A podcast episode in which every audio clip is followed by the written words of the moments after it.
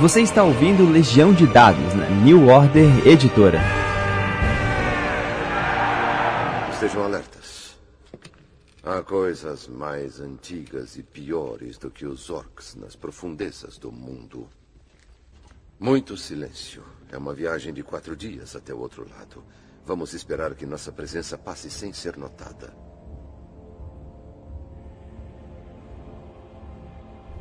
Saudações, mestres e jogadores! Meu nome é Pedro Borges e essa é Legião de Dados, seu intervalo da vida real para falar sobre RPG.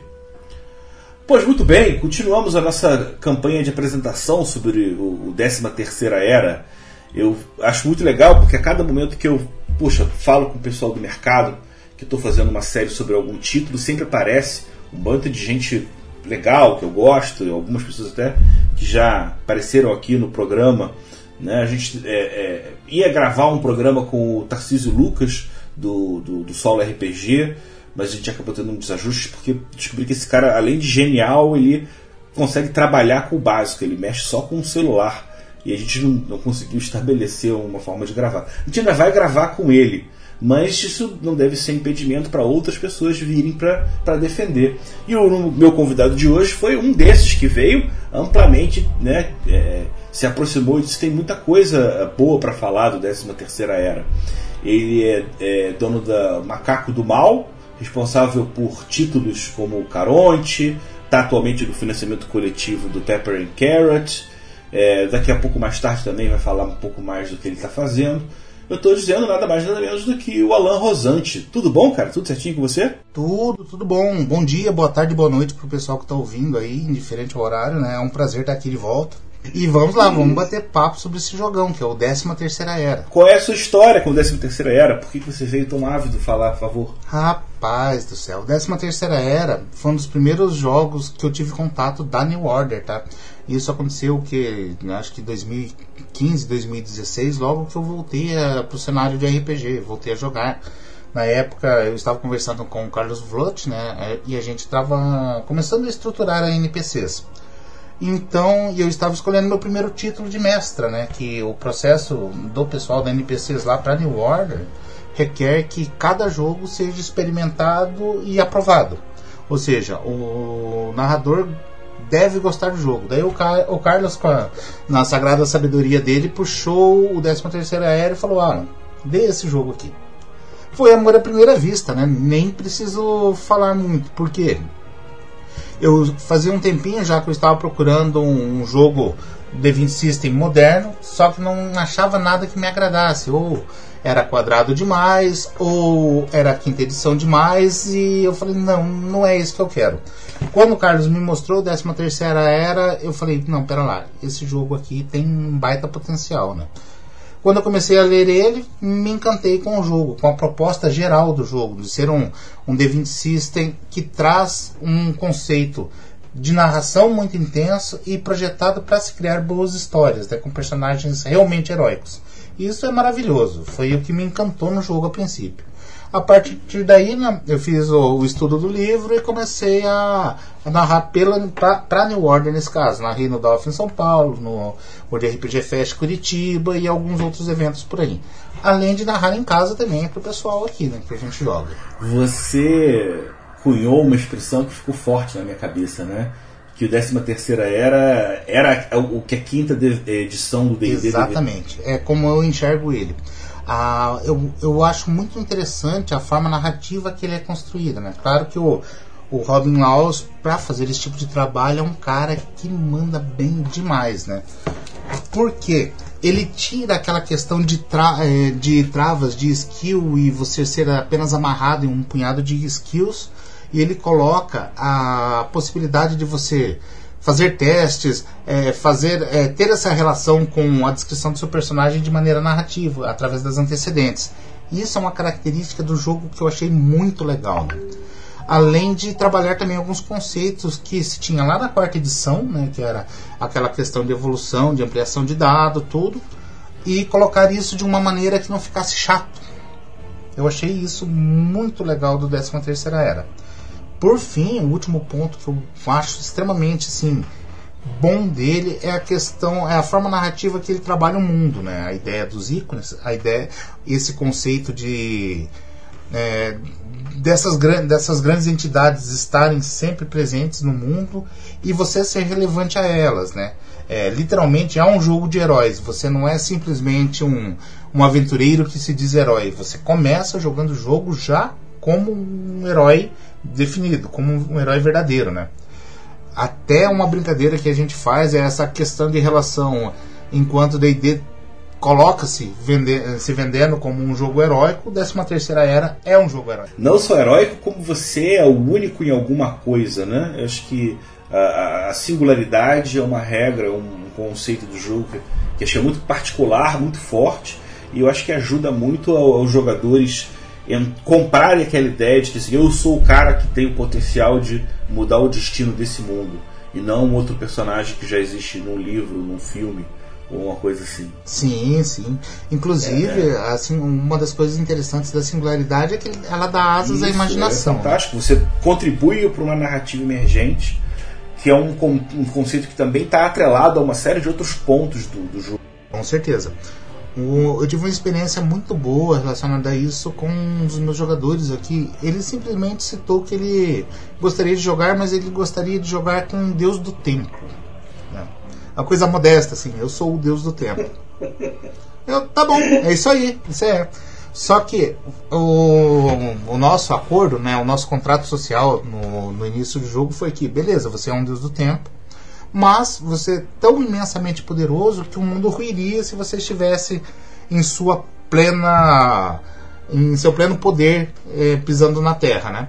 Ele concordou, falou legal, então eu estou num corpo humano sim, um avatar, um avatar que vai fazer essa ligação com os outros deuses que estão perdidos na Terra.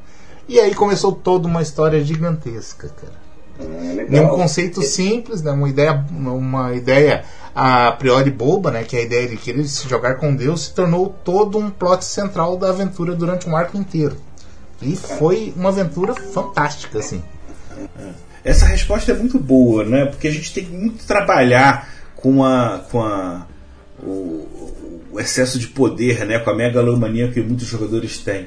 A gente tem uma pilha no meu grupo de jogo muito antiga, que é que sempre quando o mestre oferece a alguém um poder, escolhe um poder para o seu personagem. O poder que todo mundo sempre fala é: eu quero manipulação da realidade total. O 13 Terceira Era traz isso de uma maneira extremamente elegante, só que no segundo livro, né, nos 13 Caminhos Reais que são os ocultistas, né, que brincam um pouquinho com essa questão de manipulação do, da realidade, do tempo, espaço e tudo mais. É muito legal. São muito é, legais. É um tipo de, de, postura que um mestre às vezes pode dizer: não, vamos cortar, não, tá querendo ficar roubado. Quando na verdade é uma demanda do jogador de ter uma significância, de ser importante. Né? O bom mestre ele não vai negar, podar ele vai ajudar a construir. Tudo bem, você tem a manipulação da realidade total, tá, mas quando é que você consegue? Quando é que você pode? Assim como você comentou, ah, cara, se você tiver esse poder sempre, o jogo fica muito desequilibrado. Então você pode colocar uma condição específica, ou talvez você tenha esse poder, mas ele é flutuante, ele está numa fase que está mais baixa. O 13 terceira era ele não é um jogo novo, mas eu acho que ele já é de um período em que o Jonathan Twitch entendeu uh, o movimento do mercado da narrativa emergente, da gente largar para trás aquela, aquela coisa meio railroad, meio roteiro de romance que o RPG tinha de, de modo geral nos anos 90 e até mas então é um trabalho que ele transforma menos o conhecimento do mundo num dever de casa e permite que os jogadores também contribuam na, na criação, na, na formação desse mundo, que é o, o mais interessante. É, a gente, eu estava pensando sobre que, sobre que olhares eu ia chamar os convidados para conversar sobre a 13 terceira era. E um ponto que é sempre muito recorrente, eles são os ícones, que é uma, é uma coisa muito poderosa, é, um, é uma representação muito forte eu acabei entendendo de que todo mundo que eu vou chamar para conversar sobre 13 terceira era, eu vou invariavelmente tendo que falar sobre os ícones. Mas para o programa de hoje especial, eu queria que a gente de repente tentasse aprofundar um pouco mais no cenário, né, no mundo do 13 terceira era, que é ao mesmo tempo é um mundo específico que existe lá com características próprias, mas como está próprio escrito no livro, né? O mapa não está completo. Você tem aí uma ideia de pegar as ideias do ícone para você também completar o que está em branco, oferecer que o grupo de jogo elabore e torne esse, esse universo mais familiar, né? Exatamente. A definição de plano de fundo se aplica perfeitamente ao cenário da 13 terceira era. Né? Ele é amplo o suficiente para você enxergar um mundo muito rico, ainda assim ele traz uma premissa de leveza, que não é aquela coisa, ah, você é amarrado à costa da espada, ou no caso, aqui você é amarrado às presas, ou amarrado à floresta das aranhas, e assim por diante, né? Ele trabalha isso de uma maneira muito fluida. Inclusive, ele deixa bastante aberta a questão do desconhecido, né? Após o ermo rubro e a floresta selvagem, que são locais, locais assim, já que trazem a sensação de ermo, de distância, de olha, ali é o limite do que nós conhecemos, mas o que tem após isso pode ser ainda mais interessante. Tanto que ele pega grande parte, se você olhar o livro, de forma geral, ele vai pegar o mapa, mas ele pega só uma parte do mapa, né, que eles denominam como o Império, do, o Império Dragão. Que, é, que trata bastante já com um dos ícones, já fazendo essa ligação de mundo com o primeiro ícone, que é o Imperador, né? Que é um cara legal, assim. Que eu tenho uma teoria, inclusive, sobre o imperador bem grande, assim, mas depois a gente fala dela. É, o, o, cenário, ele apesar de falar sobre o mundo, que seria sobre um, um mapa, ele no, no, no, capítulo 8 do livro básico, ele já explica que existe uma cosmologia ali, né? Você tem a Terra, o planeta básico, o mundo básico, onde os ícones estão, mas também tem um mundo inferior e um mundo superior, né? Ele tem características próprias ou ele é só para te ajudar a ter a ideia de que também existem anjos e demônios? Sim, ele tem, tem algumas características bem próprias, inclusive também é que tudo na realidade do jogo é interligado aos ícones, né? Por exemplo, os reino, o reino inferior basicamente é o reino, o reino demoníaco ligado com um dos ícones também, que daqui a pouquinho a gente fala dele, mas ele já traz essa sensação de sim, ele está aqui, ele é presente, né, ele existe, ele tem as características próprias, inclusive ele na explanação do jogo ele traz algumas coisas bem interessantes como exemplos de como pode ser esses infernos vamos dizer assim né? Que que mostram outro, alguns pontos de vista como seria por exemplo o inferno de um druida ou o inferno de um de um guerreiro ou o inferno dos clérigos e assim por diante. ele trabalha isso de uma maneira bem legal. Só que isso é tudo coisa que já saiu no 13 Caminhos, né? É o, o segundo livro da série, inclusive. É, que a New Order vende, né, em PDF no, no, na loja virtual dela. Exatamente. Teve uma tiragem, né? Teve, aqui no Brasil teve uma tiragem básica dos 13 Caminhos Reais, físico. Eu acho até que o Honesto deve ter feito mais alguma, né? Eu acredito eu. Mas tem lá no site da New Order, na versão digital dele, com certeza no site. E ele dá um, alguns ares bastante novos, porque ele expande bastante a ideia desses ícones e também dos habitats desses ícones, né? como por exemplo o mundo inferior é, e assim por diante. Você estava comentando que os infernos eles estão muito associados então ao conceito da pessoa. Cada um tem o seu tipo. Isso, de... exatamente. Na verdade, é, ele traz basicamente conceitos, por exemplo, um exemplo que eu, gravo, que eu gravei na cabeça foi a questão dos druidas, né, que é uma das classes que aparece lá na frente. Ele basicamente cita um inferno como se fosse um mundo cyberpunk. Uhum. Aquele mundo onde a, aquela tecnologia meia orc goblin se tornou o, o epicentro de tudo, né? E, essa, e a ideia de uma invasão desse inferno seria aquela coisa meio é, Senhor dos Anéis, do, que é aquela coisa meio. aquelas máquinas cheias de pontas e correntes queimando óleo e se arrastando e destruindo tudo no caminho. Seria mais ou menos esse um dos conceitos, né? que é o dos druidas que eu lembro melhor no momento. É, devido, é, só uma coisa para o pessoal se situar, tá? Até peço desculpa aí, aí para para se parecer meio vago, é que realmente fazem aí o que? Três anos já que eu não consigo jogar o 13 terceira era, devido a questões de trabalho e a questões aí do que daquele período horrível que tivemos é, aí, né? É. Mas não, eu, acho que o, um dos diferenciais da 13 terceira era vem muito pelo quanto que ele consegue te marcar para você lembrar dele de uma certa maneira e aqui os não é que os detalhes não sejam importantes, mas eu acho que a estrutura dele é feita pela, pela, por esses moldes, né, que são muito bem representados pelos ícones. É, você também tem um mundo superior, que você até também teria é, é, contato por meio da, da Terra, como pela Torre do Arquimago, a Catedral da Sacerdotisa, né? que teriam extensões para o mundo superior e talvez os próprios aventureiros pudessem acessar, como tiver, né? Acho que o mundo superior e inferior ele também tem uma, uma, uma, relação muito clara com o que está em cima e o que está embaixo, né? Se você subir a montanha mais alta, acredita que você pode chegar no mundo superior. Assim como se você cavar um buraco bem fundo, você vai chegar no, né, no mundo inferior. Não é à toa que o, o, rei anão gosta de ficar se, se gabando de que ele controla o mundo inferior, né? Mesmo que seja muito mais uma, uma intenção do que um fato. Sim, sim. É, no caso do, do rei anão, eu acho que é quase um fato, né? Porque o reino dele realmente é, é assim como o imperador é poderoso acima da terra, o rei anão é poderoso abaixo da terra, né? até chegar lá na, na, nossa querida. Como que é o nome dela? Até me lembrar aqui, é a Diabolista, né? Até chegar no reino da Diabolista, que é literalmente os infernos, né, cara?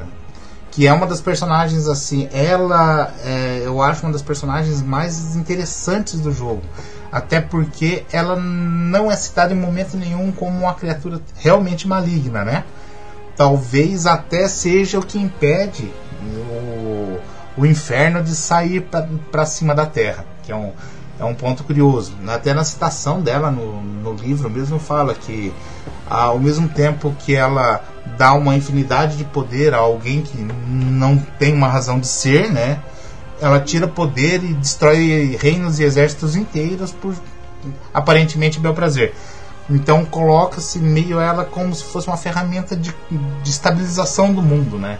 É, nivelando esses, é, ajustando esses níveis de poder entre os itens. É isso. É, eu acho bem é um ajuste meio que natural, né? Porque se a diabolista tentar subir caminhar pelo mundo, até os supostos aliados ou semi-aliados, como o campeão ou o rei Lich, vão se voltar contra ela também. Né? Também.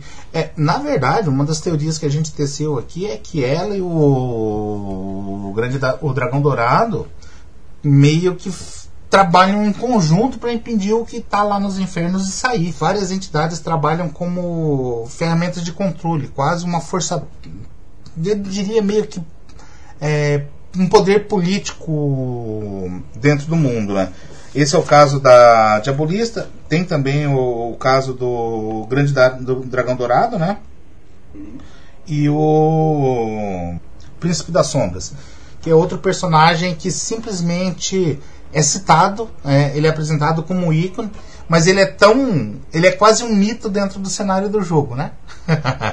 é literalmente ele é um príncipe das sombras. Em momento nenhum se fala dele assim é, como aquela coisa, como se alguém soubesse realmente quem ou quem ele é.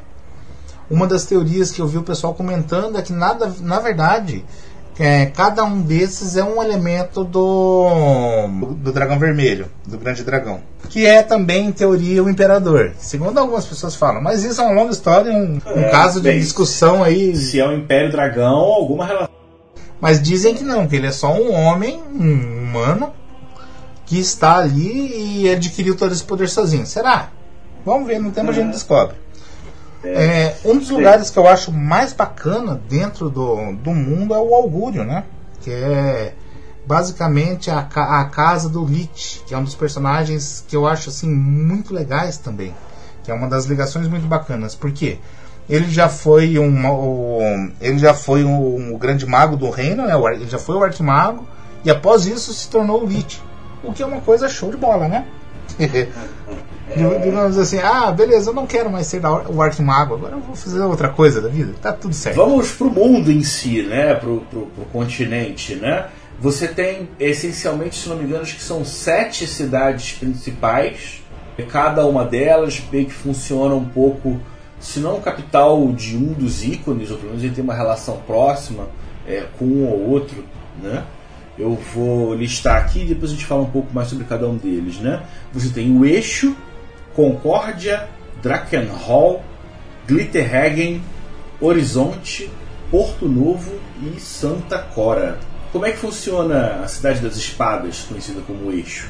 É, o, o Eixo é a capital do Império Dragão, segundo se fala, né? É, onde se encontra o Imperador e toda a base de poder do, do, exer, do, do exército desse Imperador.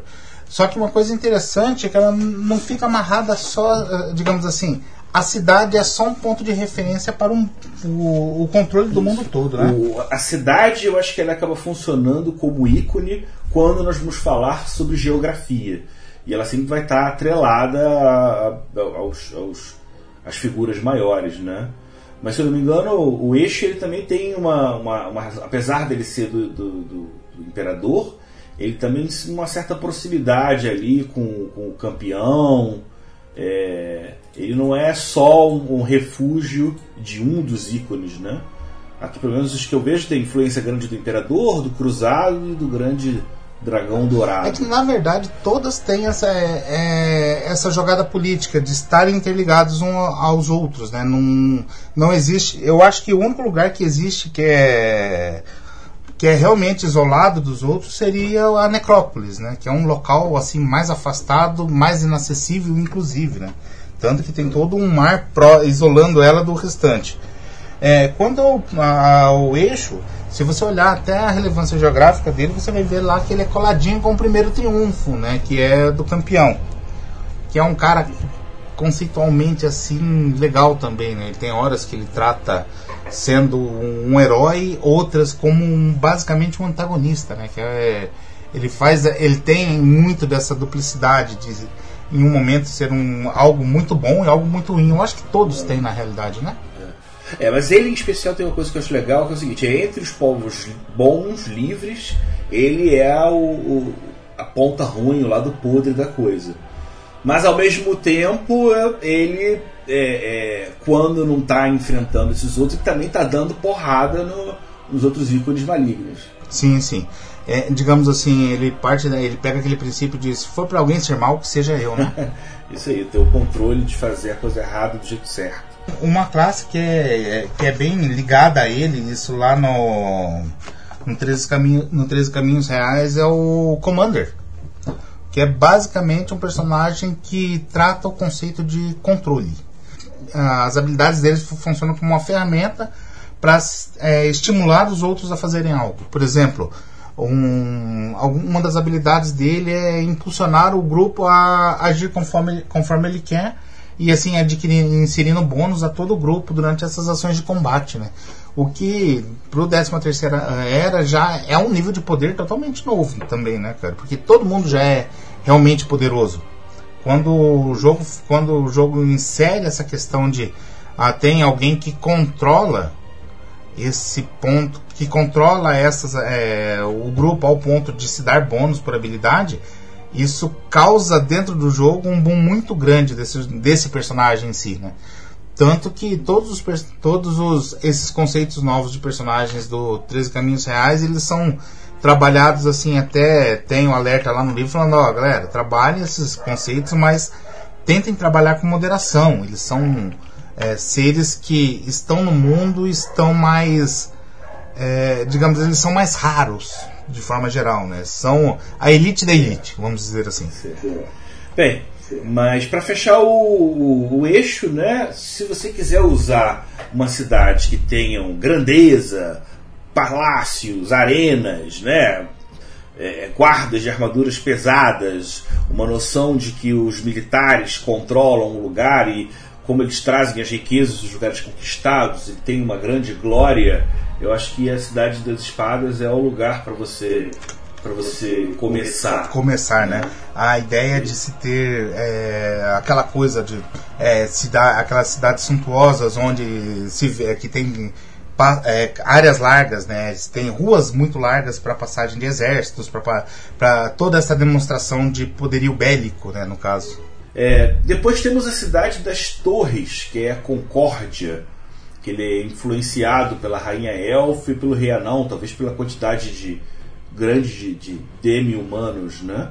Qual é o conceito de Concórdia que fica lá em cima, próximo da Floresta da Rainha, que é a, a área dos elfos mesmo, né? Concórdia, eu enxergo ela bastante como a cidade das estranhezas, né? Do diferente, do, do inquietante em um mundo de fantasia, que são as raças diversas, né? Por exemplo, elfos, é, faé, féricos, é, criaturas como centauros, minotauros e toda essa turminha é mais focada em raças diversas e distantes e as estranhezas que elas proporcionam, né?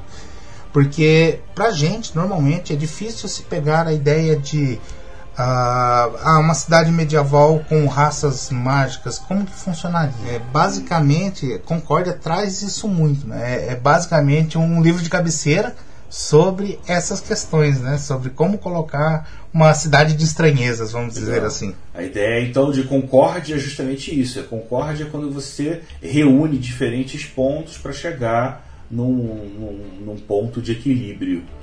É, como você tem inclusive uma relação provavelmente de aliança entre os anões com os elfos, você tem justamente uma mistura de uma série de culturas e aí você vai poder explorar justamente esse conceito de que tudo bem, no, no conceito geral do RPG, especialmente do Tolkien, os povos livres eles são aliados, mas eles não se misturam.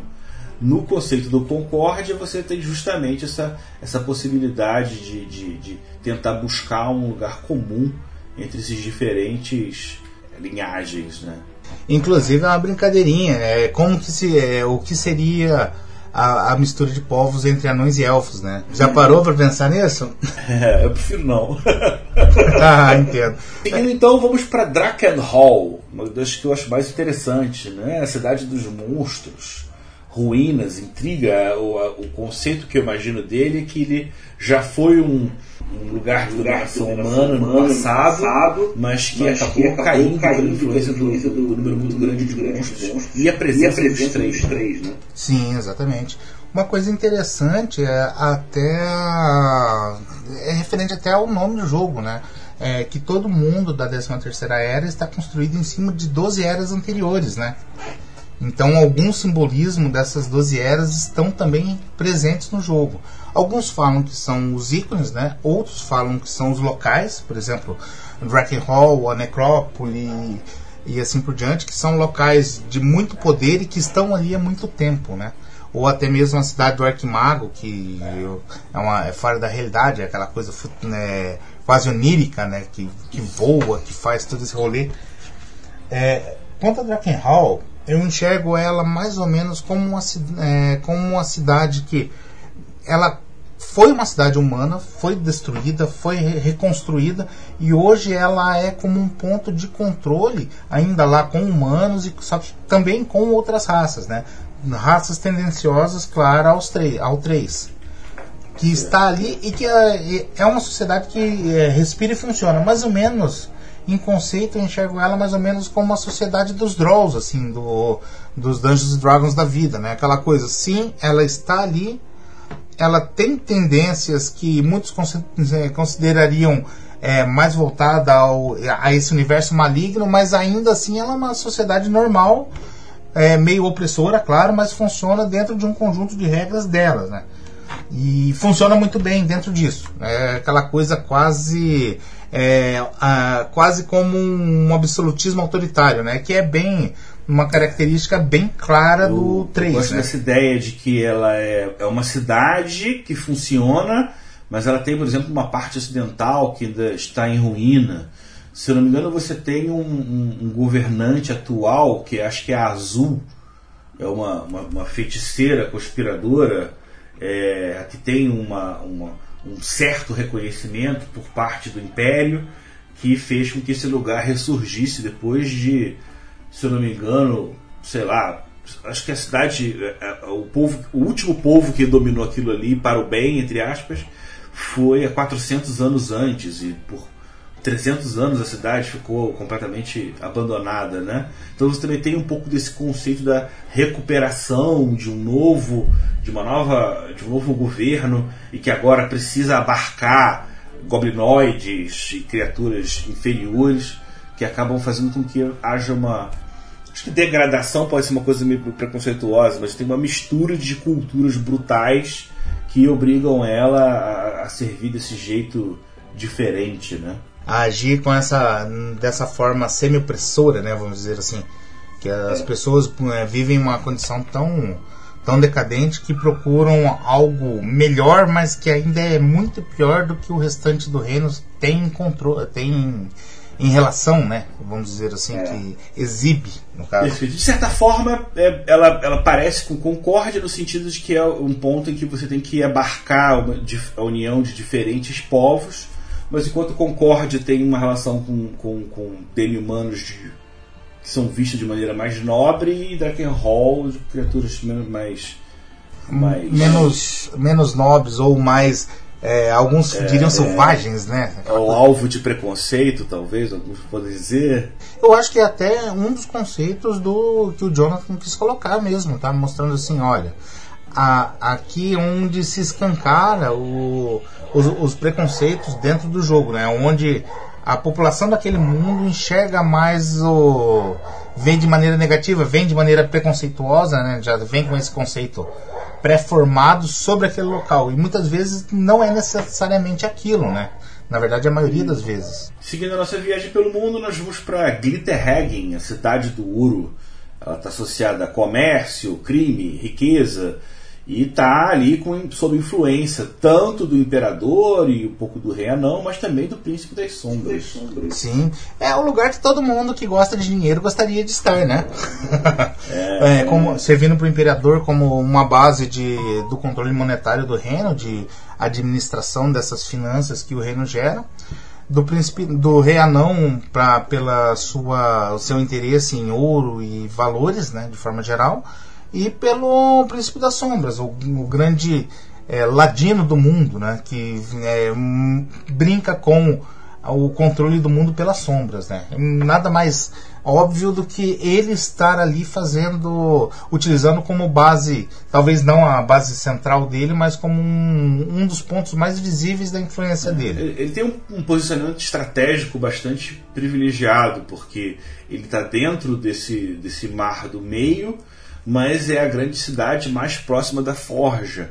Então, em teoria, quando você fosse é, distribuir a riqueza que vem das terras dos anões, invariavelmente passaria por Glitterhagen e, óbvio, uma parte desse dinheiro acabaria ficando na cidade, tornando ela uma das mais prósperas. Né? Uma das cidades mais ricas do reino, né, no caso. A Bigorna também é um local bem interessante, né? Seria, ela me lembra muito no próprio Hobbit, a cidade humana, a cidade do lago, né? É basicamente a, seria, ela seria a mesma referência, que seria o ponto de escoamento da riqueza produzida pelo reino dos anões para o reino dos mortais, né, dos homens. Mas voltando a Glitterhagen, ela tem uma certa dificuldade política porque se ela tem proximidade com a forja, ela também é razoavelmente próximo do Porto Sombrio, né, que é o ponto de referência do, do, do Senhor das Sombras. De um lado, enquanto Concórdia tem aquela torre alta dos elfos, né, é, e o horizonte depende do, dos reinos voadores, acho que são construções que, que, que rivalizam com a grandiosidade do que o dinheiro pode comprar. E você tem uma, um equivalente humano que tem uma, acho que uma razão muito mais de ser de ostentação do que mostrar uma beleza idílica dos elfos, né? Sim, sim.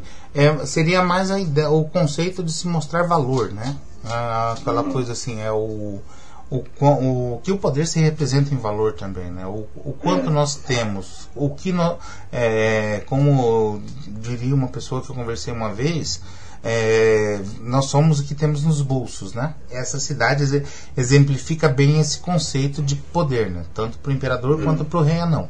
Nós somos o que nós temos no bolso. O que eles têm no bolso? Glitterhagen diz é. tudo. Tem um último detalhe interessante de Glitterhagen é que apesar de ser um lugar bom para você vender e comprar qualquer coisa, existe uma coisa que é muito bom você negociar, que é a sua alma. Que diferente de outros lugares é uma, um, um, bem infungível que você não pode fazer nada, talvez pela proximidade do Porto Sombrio, é não só interessante, como tem gente querendo comprar a sua alma.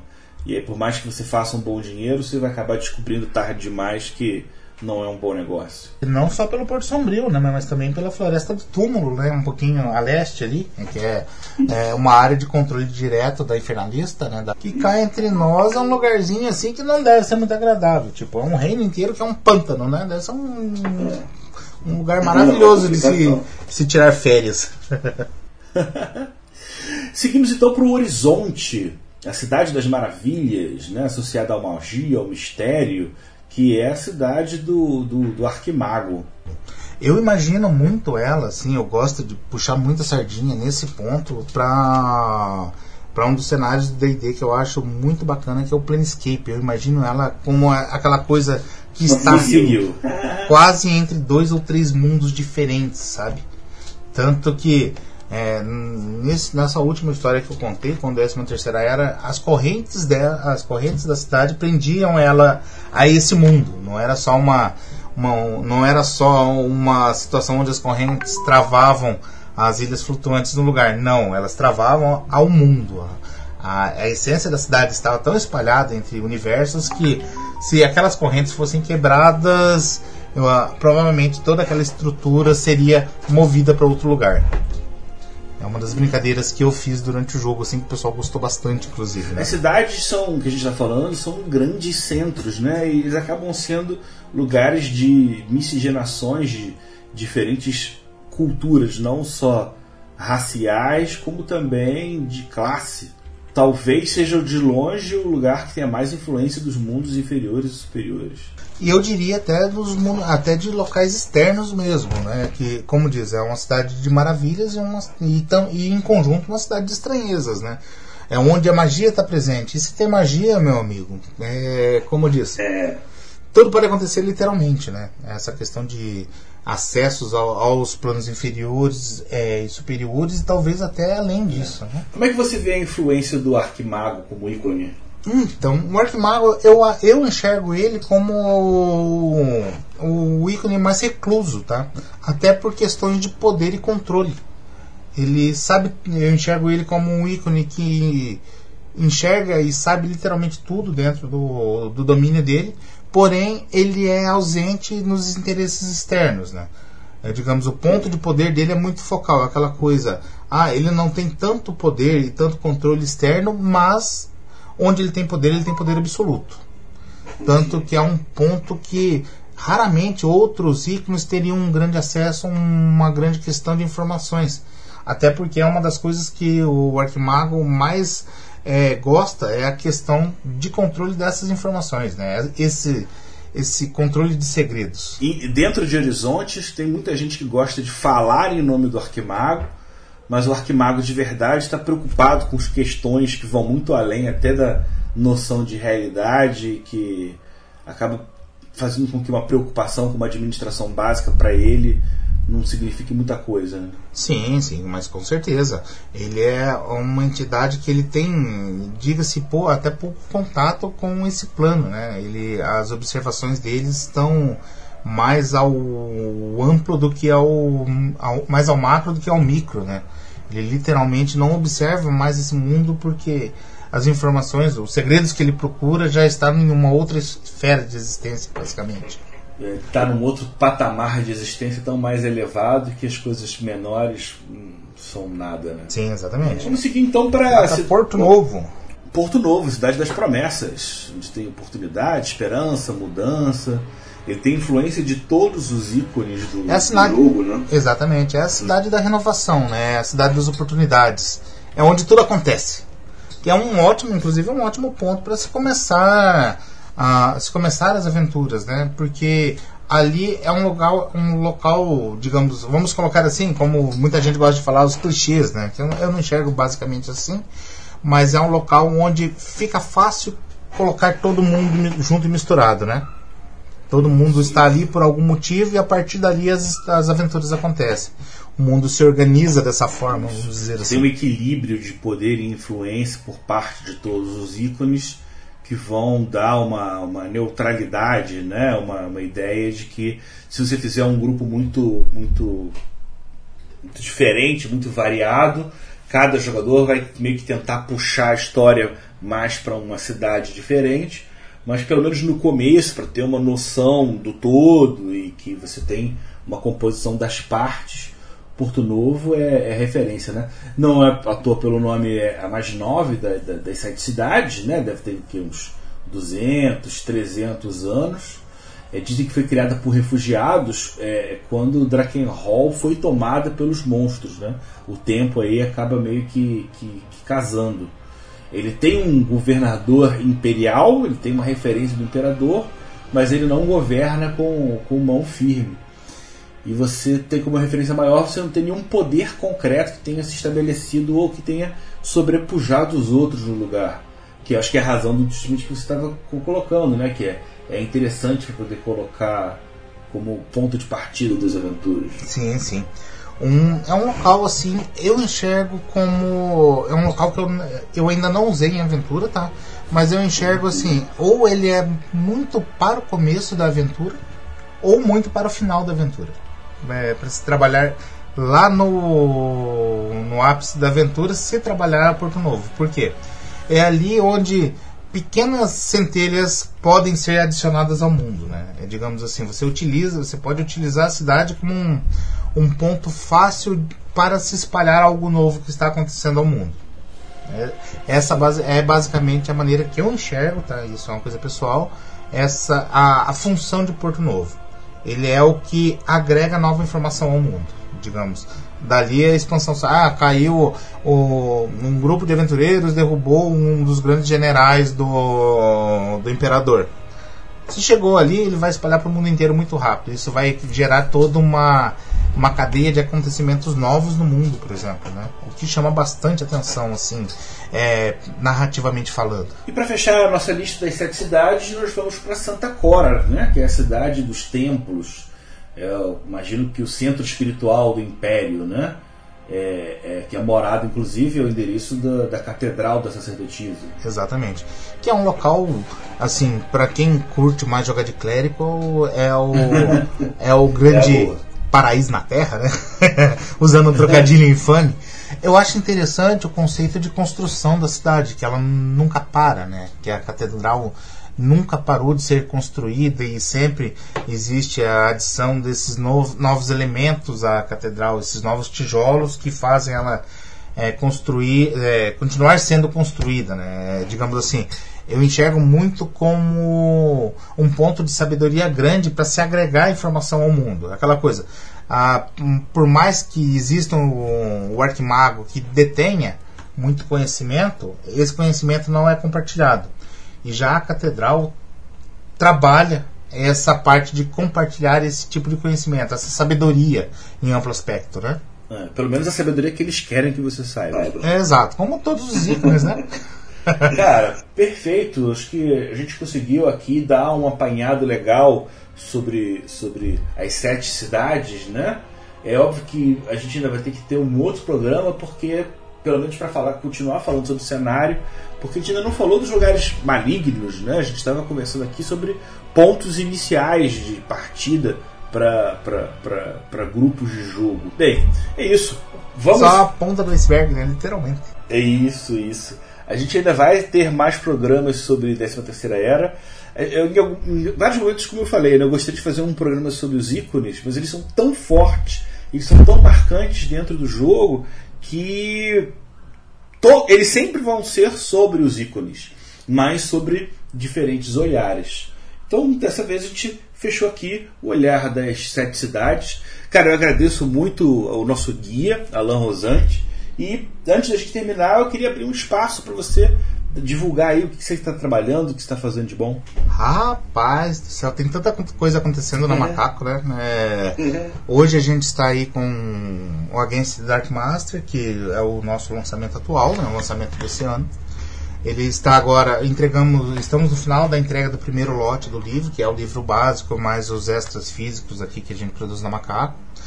Em seguida vai começar o segundo lote, que é, são o, o restante dos impressos, né? impressos secundários, como as tabelinhas, os cards de tabelas, é, a divisória do mestre, os guias e assim por diante. Mas já estou com um cronograma aí, já estou com duas aventuras no forno, né? Já estamos trabalhando é, em fase avançada de trabalho e elas diferentes do, do modelo que a gente lançou o livro básico, que foi o financiamento tudo ou nada, a gente vai, já vai entrar no projeto Flex, né?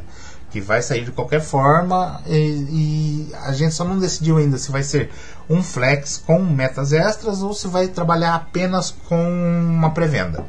Isso é uma decisão que eu ainda estou estudando aqui.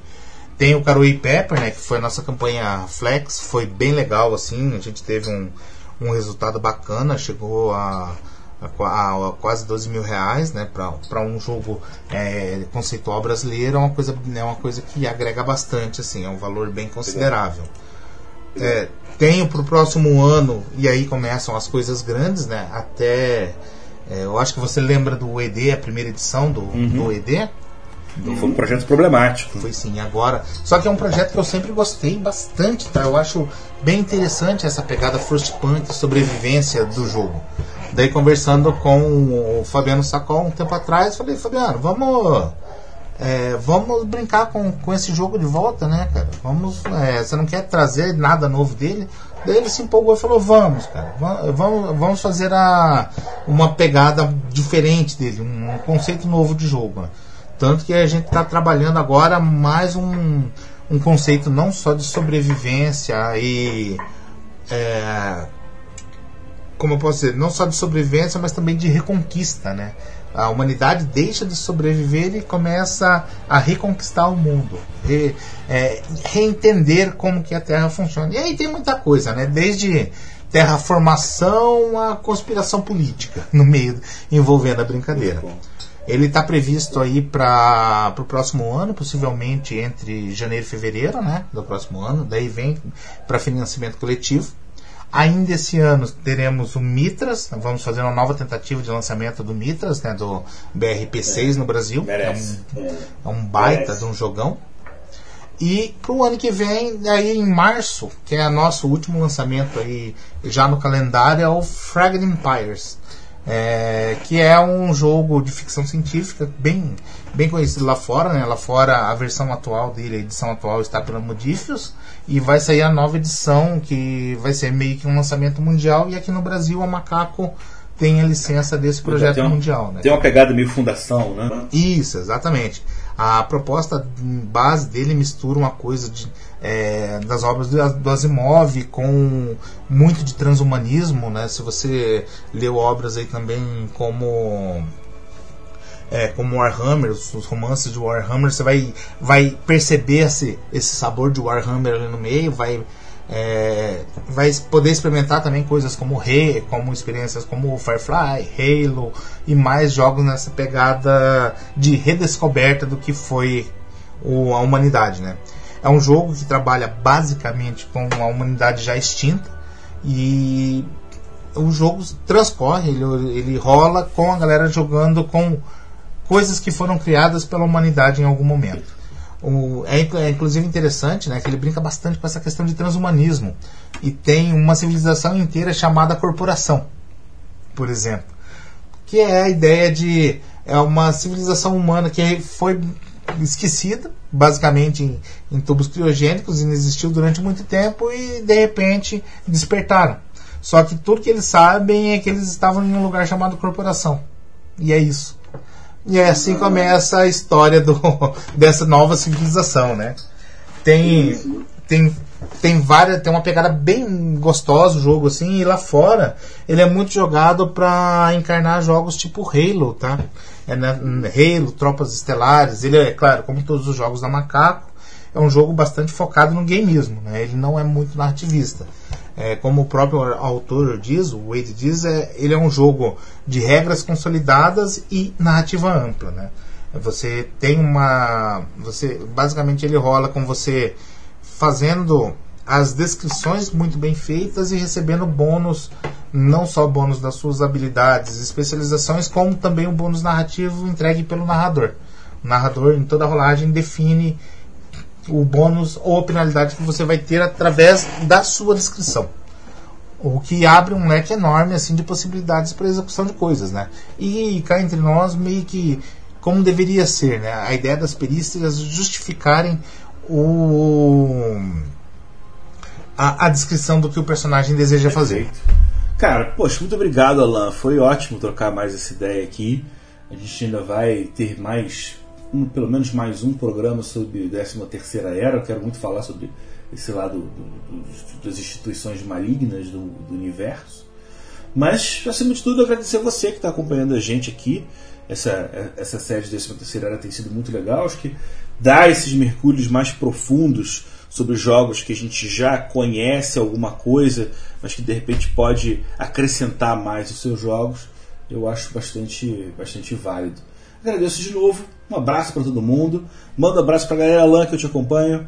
Tchau, tchau, pessoal. Muito obrigado aí pela, pela paciência e atenção de vocês. As gafes, como, diz, como a gente sempre diz, qualquer gafe me desculpem, né? Eu sou meio atrapalhado nesse ponto.